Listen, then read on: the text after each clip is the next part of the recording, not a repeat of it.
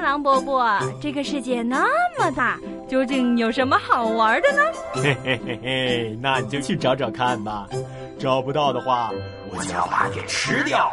哈哈哈哈童言无忌。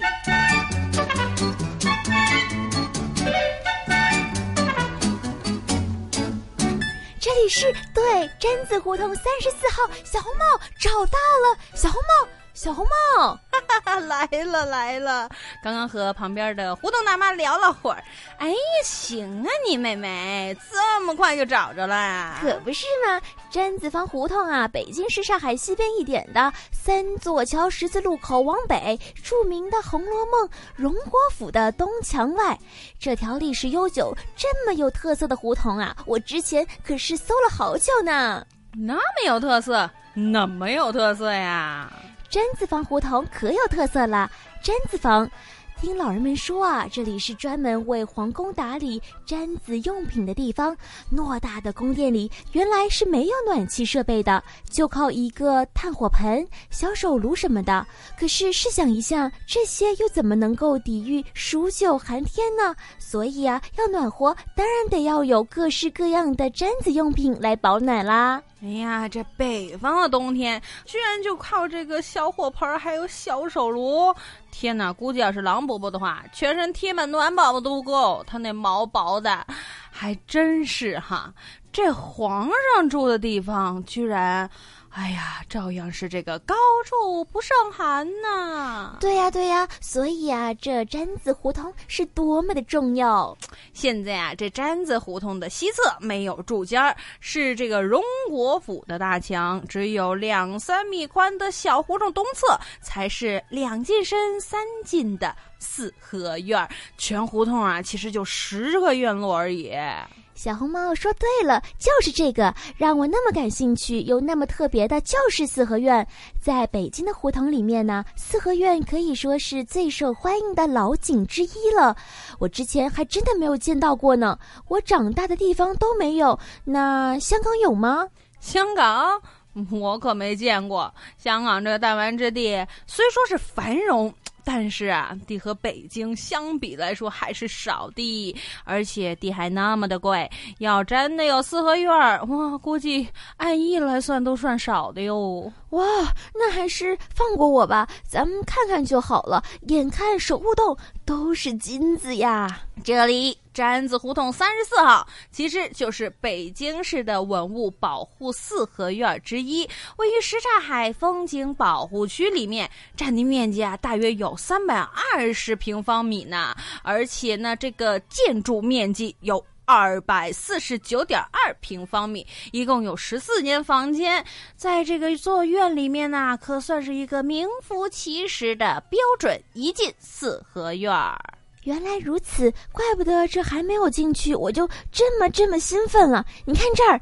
朱红大门上设了四枚门斋镇书，吉祥如意。上面呢还配有金字对联。蹲坐在门两侧的抱鼓石也是特别特别的抢眼。还有，你看这房顶的瓦片，居然还是沿用着旧时的铜瓦。而且啊，正房的瓦端到了今天，居然还可以清晰的看到“福寿”两个字。还还有还有，你看它的房檐是双层的，一层圆头绿底金字。万字图，二层圆头是蓝底小花，檐两边呢是砖雕的牡丹、松木门窗，配有梅竹木雕。门的上方呢是会有山水呀、花鸟啊、鱼虫等图案。窗下方呢，墙壁上面有牡丹花瓶图案的砖雕，隐喻着是富贵平安。还有还有还有，好，好了好了好了，冷静一下啊！瞧把你给乐的，不过也不能怪你。这儿啊，的确是有特别的味道，是吧？是吧？味道啊，可是浓浓的呢。刚刚啊，咱们一进这个大门啊，就能够看到这里的隐蔽位置呢，被封成了小房屋。估计啊，既可以做个门房，也可以有着隐蔽的效果，实在是不错。顺着这儿，咱们往穿过这门房，走进院子里面之后呢，首先能够感受到的就是这左右两棵的海棠树。听说啊，这海棠树原来象征着的是春华秋实。接着呢，转一转头就会发现这正房。东和西厢房前面都有一条廊子，用的呀是花岗岩铺成的三级台阶，古色古香，真是颇有老北京文化的韵味儿。哎呀，就是你说的味道，浓浓的味道。我之前呢，就是问过对这间院子特别熟悉的老街坊，他们就跟我说，站在这大院子啊，迎面呢会是五间正房，三正两耳，东耳房呢延长与东厢房山墙是。连接接的，扩充了耳房的面积。另外呢，东西厢房呢，倒座房各有三间，颇为符合传统四合院出入躲闪、高低错落的空间感觉。你看，这屋瓦均是沿用原来的砖瓦，焕然一新的彩绘上面呢，配有松木的门窗，显出呢屋主啊是对四合院文化的理解呢。行啊，知道的不少呀。除了刚刚所说的，你发现了？没有。正房屋里面的装潢特别的讲究，这里每间房间都有卫生间，而且格局呢非常的规整、简洁、独立。其中正房的两侧居然都还有各有一个浴室，每间房间都有洗手间，还有两个浴室。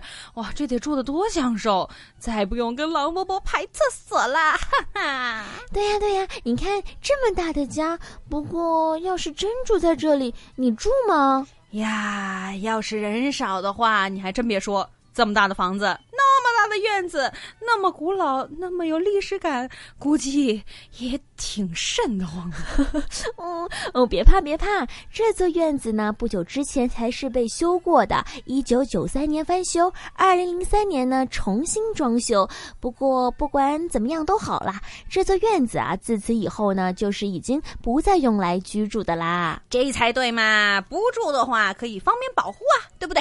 对对对，说到这保保护呀，毡子胡同的保护其实也不错。在八十年代，原来呢，苏联专家。住的那栋苏式小楼还在，拐过小楼呢，是一排一排的平房，围墙的那边呢，就会看到亭台楼阁，造型独特的奇花异树，假山啦、长廊啦，一排排青灰砖瓦的红色厢房。再往后院走呢，就会看到一座石山。石山前面呢有一个水池，在石山的东边呢是一座小桥。那么跨过小桥，你就会看到一长溜带长廊的红厢房。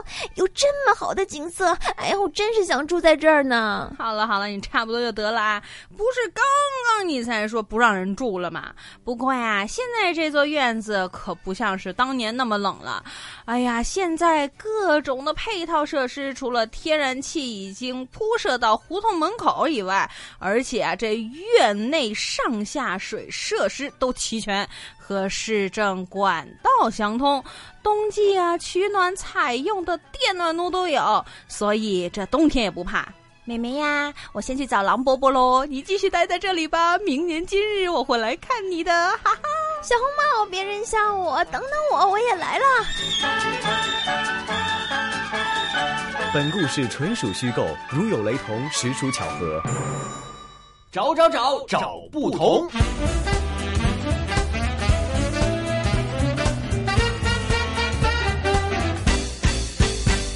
来到我们今天的同不同，今天让明正继续带着大家走进北京胡同。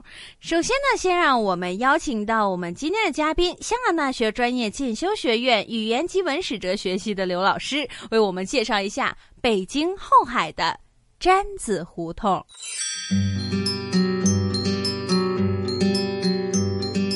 位于北京什刹海偏西的毡子胡同，是一条呈南北走向的胡同。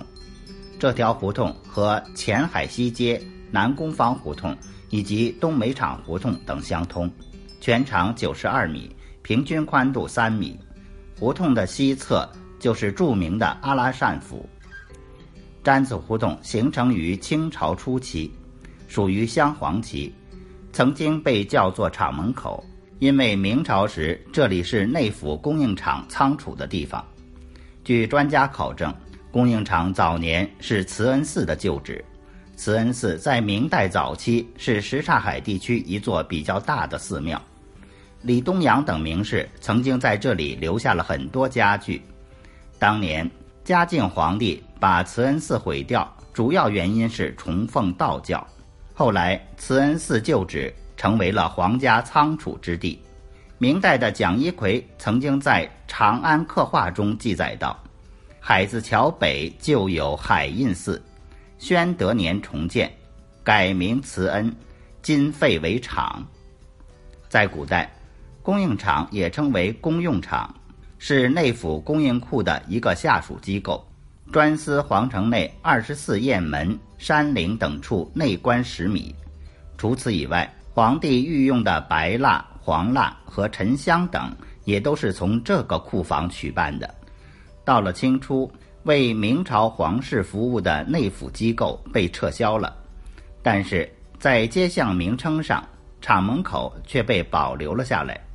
直到宣统年间才被改名为毡子房，或许是因为当年朝廷在这里设有生产毡子的作坊的原因吧。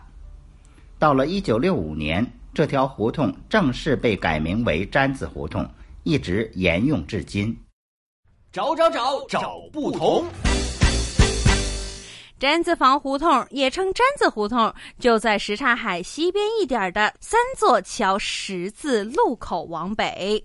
在著名的《红楼梦》荣国府的东墙外面，这个胡同啊很有特点，因为它的西侧没有住家，直接呢就是我们刚刚所说的荣国府的大墙。在这一条只有三四米宽的小胡同的东侧，才是我们经常所说的两进深三进的四合院儿。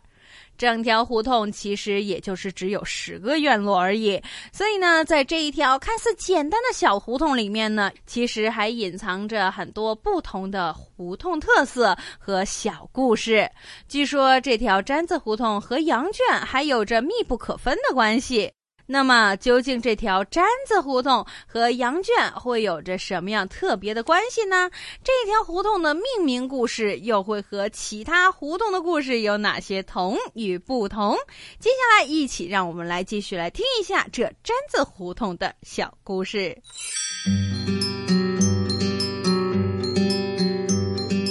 羊圈，圈养羊的地方，和毡子胡同原来有着一段小故事。根据由于永昌先生编辑的《什刹海的胡同与四合院》，书中有一段是用来介绍这洋房胡同的。他说，洋房胡同是一条沿着后海南岸由西北向东南走向的斜街，也是一条老街。明代的时候呢，原来这个地方就是屯羊之所，建了不少的羊圈。肥羊从这里面进入市区，或者说转到了其他的地方，为此呢，胡同就被叫做了洋房胡同。直到了今天，到了清朝的时候呢，皇帝定都北京之后，就利用这洋房胡同的旧址，围起了木栅栏，旷迹了羊场，种遍了青草，还建设了饲羊人的住所。为了储藏牛羊奶，还有冰窖。用来满足皇室和各大王府膳食的需要。当这些羊被宰杀之后，羊肉就会被送出或者冷藏，而这羊毛呢，就会由匠人收集，运到恭王府的侠道毡房，用来展制羊毛毡。这就令当时的这条毡子胡同被人们称作为毡子房。那在当时呢，喂羊的干草放在了西南的空地上，在周围盖起了民房之后呢，存放草的地方的地面日益低洼，所以得名操场大坑，也就是今天的四环胡同，并且以洋房胡同为中心的养羊业曾经兴旺了很多年。到了清末的时候呢，国库空虚，这里养羊场的土地也被变卖一光。后来，这羊场官房成了天主教神父的寓所，胡同的西部呢成了菜园子，东部的羊圈呢就被改成了猪圈和豆腐作坊。过去啊，在这里经营的羊粪生意，也就是羊的便便呢，就在猪圈旁边搞起了个粪场，雇人呢掏茅房、晒粪干。相信呢，用听的大家呢就可以感受到这浓郁的芬芳。所以呢，这里的臭味混杂，都让很多只是经过这里的路人都纷纷捂住了鼻子。而那时候的羊场的冰窖，在废弃之后呢，就成了垃圾堆。基地，直到了解放前期，远远就能够看到这里高出地面十多米的垃圾山。找不同时间到，你找到了吗？同不同？Bingo，答案揭晓。欢迎大家回来，我们今天 AM 六二一香港电台普通话台的同不同，我是主持人明正。北京的胡同除了多以外呢，还有很多的特点。其中，名人故居似乎都成为了不少北京旅游人士们的一个必到之处。而今天的主角毡子胡同，究竟又有哪些的名人故居在这里呢？这里的名人故居是一个王府。一座蒙古王府，那么和北京其他的蒙古王府相比，这一座王府又到底会有哪些同与不同呢？接下来，让我们马上走进北京毡子胡同的阿拉善王府，一起来听听这里的各种同与不同。阿拉善王府在历史上先后被誉为罗王府、塔王府。和达王府位于北京市西城区什刹海后海南岸沿西的毡子胡同，是清朝和中华民国时期内蒙古阿拉善亲王在北京的府邸。在北京文史资料的第七十集中也有记载说。现存北京阿拉善王府地址位于什刹海后海南岸沿西的毡子房胡同，因为第三代亲王罗布藏多尔吉在新疆、西藏、青海平叛建有书硕，朝廷奖赏尤渥，备受荣贵，名声显赫，所以常以罗王府。代替阿拉善王府的称呼，直至一九四九年。在这之后，塔旺布里贾拉以及达里扎亚两代亲王曾经长期住在这里，所以这所王府也分别被称为塔王府和达王府。毡子胡同七号的阿拉善王府紧邻着恭王府的东墙，中间有夹道相隔。在阿拉善左旗档案馆藏有十一件清朝册封圣旨，其中一件圣旨是清朝乾隆四十七年，也就是一七八二年，乾隆帝册封阿拉善罗布藏多尔吉为世袭亲王，并且准许他在北京建王府。根据这一封圣旨，我们可以推断，这北京的阿拉善王府应该就是建于乾隆晚期。除了我们刚刚所提及到的圣旨以外，对于北京阿拉善王府的起源，还有其他两种的观点。一呢是康熙原来曾经说过，在刘一正所执的《阿拉善历代扎龙克王事略概要》里面有提到，清康熙四十三年，清圣祖为嘉奖阿拉善第二代扎龙克多罗郡王阿宝征战有功。拨银五千两，赏赐修建府地，地址在北京地安门外三座桥府夹道一号恭王府的东边。除了这以外呢，北京阿拉善王府的起源第二个说法呢，就是道贤说。冯其利在他所著的《清朝王公府第一》一文当中称道说，额父阿宝在京师次第的地址不详。次第不会在现今的毡子房胡同。他认为阿拉善王府西侧紧邻着恭亲王府，它的前身是它的前身，它的前身是庆亲王府。在之前呢是和珅的住宅，和珅家产遭到了即没之后，他的宅子就被纵向的分为了两半，西半部呢是庆亲王府。东半部呢是和孝公主府，所以阿拉善亲王住进这毡子胡同，应该是道光、咸丰年间以后的事情。找不同时间到，你找到了吗？同不同？Bingo，答案揭晓。欢迎大家回来，我们今天的同不同？今天明正会带着大家走进北京后海的一条胡同——毡子胡同。在这条胡同里面呢，除了有北京人家以外，还有着一个特别的王府。这座王府是清朝和中华民国时期里面蒙古阿拉善亲王在北京的府邸，被称为阿拉善王府、罗王府、塔王府和达王府。直到了今天，这一座王府实际上经历了岁月的洗礼之后，当年的风采已经逐渐的被清洗。而且，事实上，在一九五零年代，阿拉善王府就被改成了宿舍。在这之后呢，一些的建筑也被陆续的拆除，但是整体的格局在基本上是保存完好的。这座王府现在是北京市公安局宿舍。在二零零四年二月二十七日，北京市文物局副局长陪同着北京市政协部分的委员，从毡子房胡同的阿拉善王府开始视察什刹海地区以及北京市中轴线控制的情况。在二零零四年的二月，阿拉善王府的后裔中唯一一个健在的长辈老格格。塔指华在侄女达昭的陪同之下，应西城区文化工作委员会的邀请，两次来到了这一座王府，查看建筑的现况，回忆历史原貌，并且还绘制了该王府的平面图。接下来，让我们进入这一座王府，一起来听一听位于今天北京的毡子房胡同这一座。阿拉善亲王府的特色建筑风格。阿拉善王府坐北朝南，位于恭王府的东侧，两座王府东西并列。原来的两座王府的府墙间有一条夹道，到了今天，阿拉善王府的府墙已经被拆除，而这条夹道呢，也自然的不见了。当我们走进这王府，王府里面的建筑呢，分别是东西两条路。东路正殿五间，歇山筒瓦，殿后有十字廊，四周都是回廊。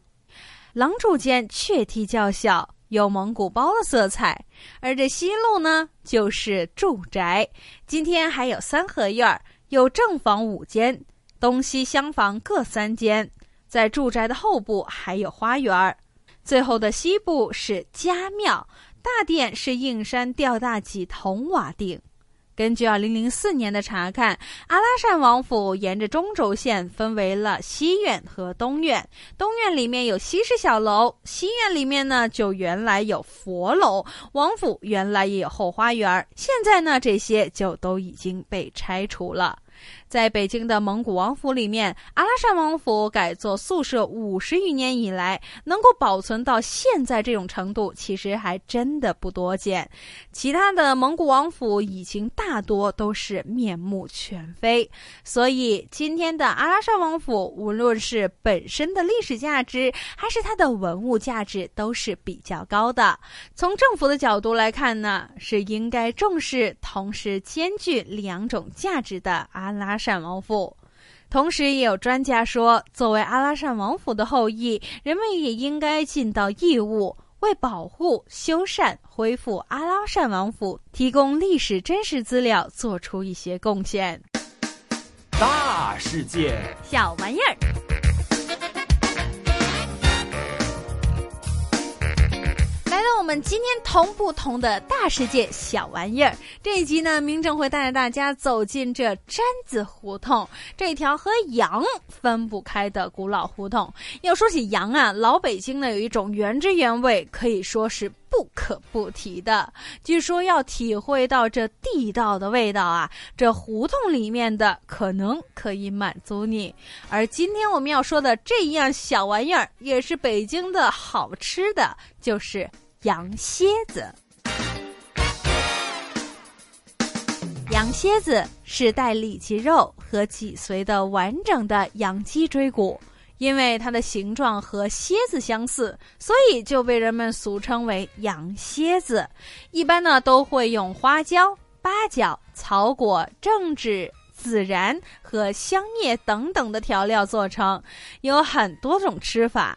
而这羊蝎子低脂肪、低胆固醇、高蛋白，富含钙质，容易吸收，有滋阴补肾、美容壮阳等等的功效，可以用来做清汤火锅。据说味道非常的鲜美，是不少老北京人的挚爱之一。而且啊，刚刚我们说到这羊蝎子还有补钙的作用啊，不单只是补钙，原来它还有补钙之王的美誉。在经历长时间的焖。羊蝎子的钙呢，可以更加容易的被吸收，达到补钙的功效。所以据说这老年人吃的话，可以疏解骨质疏松；中年人吃呢，能够养颜美容；少年人吃呢，能够健脑增高，并且对患有慢性结肠炎、胃炎。气管炎等等的症状有明显的疗效，对于工作学习疲劳的那家呢，也可以起到加油充电的作用，堪称是老少咸宜，四季均赏的上乘美味佳肴。最重要的是，它还是老北京人或者说北方人钟爱的北方美食之一。有专家还说，和牛肉相比，羊肉不单只是安全，不容易使人发胖，吃起来也没有猪排骨那么腻。而这就是老北京胡同的地道美食——羊蝎子。